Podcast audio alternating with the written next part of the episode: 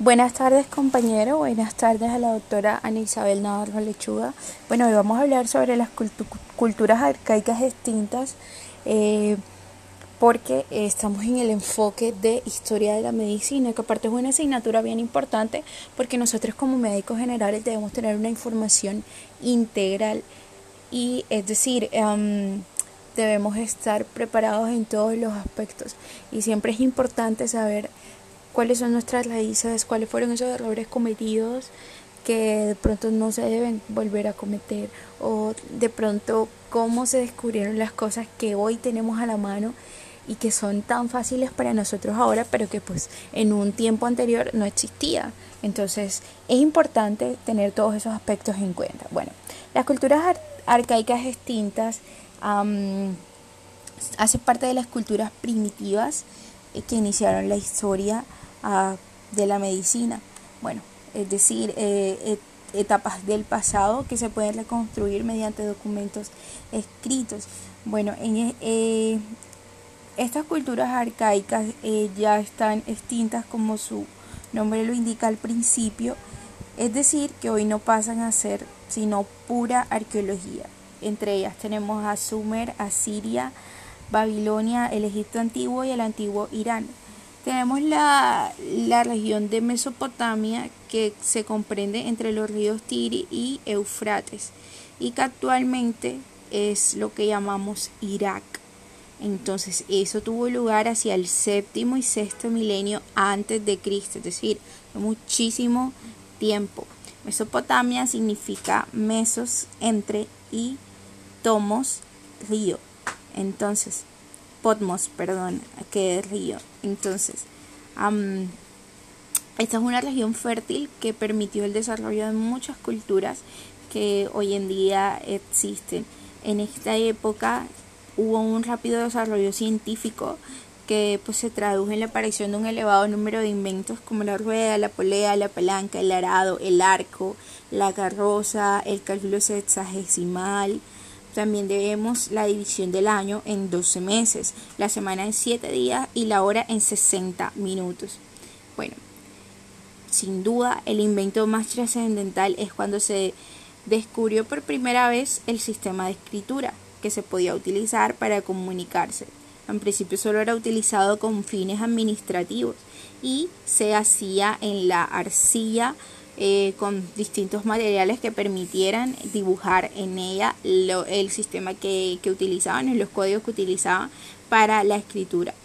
Después de un tiempo, esa escritura se empleó para escribir los documentos médicos más antiguos de los que tenemos noticia, que datan en el tercer milenio antes de Cristo y fueron encontrados por arqueólogos de la Universidad de Roma en la biblioteca del Palacio Real de Elba en el año 1974. Se encontraron más de 15.000 tablillas que estaban cuidadosamente almacenadas en estanterías de madera.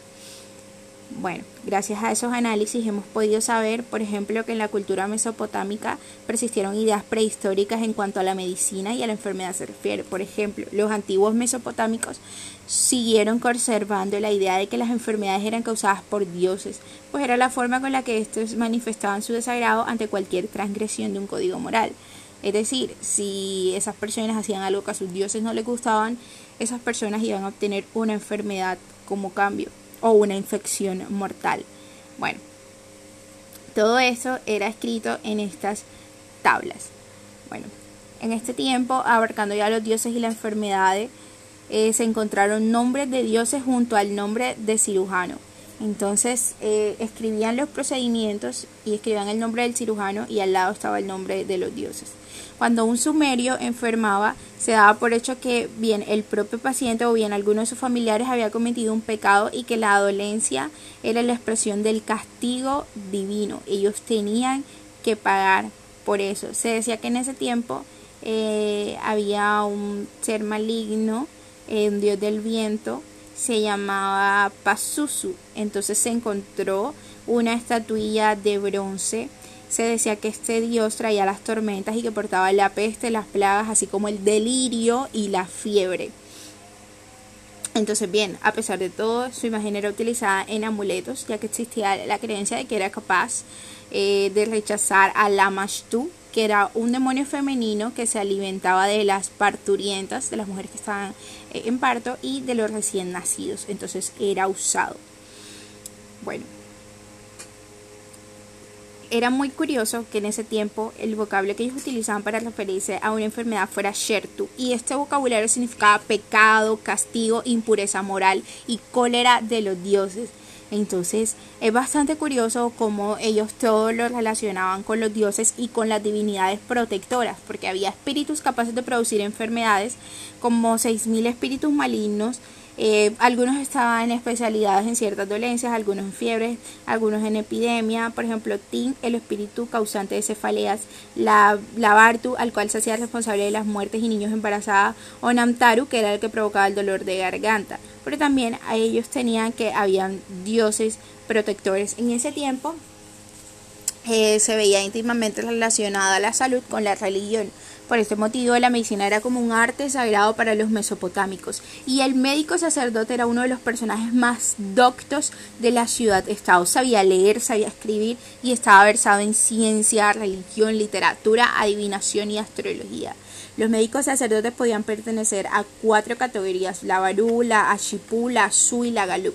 El Barú era encargado de realizar el, el interrogatorio ritual y el que se ocupaba del diagnóstico, como hacer una anamnesis, historia clínica de las causas de la enfermedad y del pronóstico del paciente. El método eh, que se utilizaba pues siempre era el mismo, interrogando este, lo que se hacía para conocer cuál era el pecado que había cometido la persona. Por ejemplo, has excitado al padre contra el hijo, has dicho sí cuando querías decir no, en fin. A continuación, Baru intentaba llegar al diagnóstico y establecer pronóstico de la enfermedad, para lo cual eh, se utilizaban de la adivinación, utilizando métodos en los que se encontraban la empiromancia a través del fuego y la llama la oniromancia a través de los sueños y la lecanomancia mediante el comportamiento de polvos vertidos en el agua de una taza. Entonces, bien, los médicos sacerdotes estudiaban la forma, el volumen, el color, los surcos del hígado del animal eh, sacrificado. Entonces, esta víscera en especial, ellos la estudiaban porque para los mesopotámicos el hígado era el asiento del alma y el centro de la vida. Y suponían que la sangre se originaba en este órgano y desde ella era distribuida al resto del organismo. Por su parte, Ashipú era un sacerdote exorcista al que correspondía la labor de expulsar los demonios causantes de enfermedad. El Azú era el médico sacerdote que utilizando las coordenadas actuales eh, consideraríamos pues el verdadero médico, ya que entre sus funciones se encontraba la de facilitar los tratamientos más adecuados y las intervenciones quirúrgicas. El Azú era el conocedor de un gran arsenal terapéutico. Bueno, entonces él podía realizar una cirugía de cataratas, extracciones dentales, evacuar abscesos. Para ellos él, disponía de, un material quirúrgico muy elemental. Eh, constituido básicamente por cuchillos, eh, lancetas de bronce, él administraba fármacos además de realizar intervenciones quirúrgicas.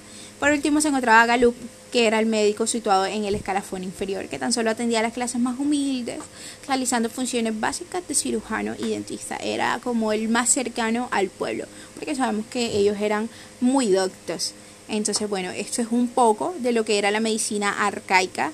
Eh, en estos tiempos estas culturas pues ya están extintas totalmente. Entonces, bueno, es un, es un poco de tan profundo que es este tema. Espero les haya agradado. Muchísimas gracias.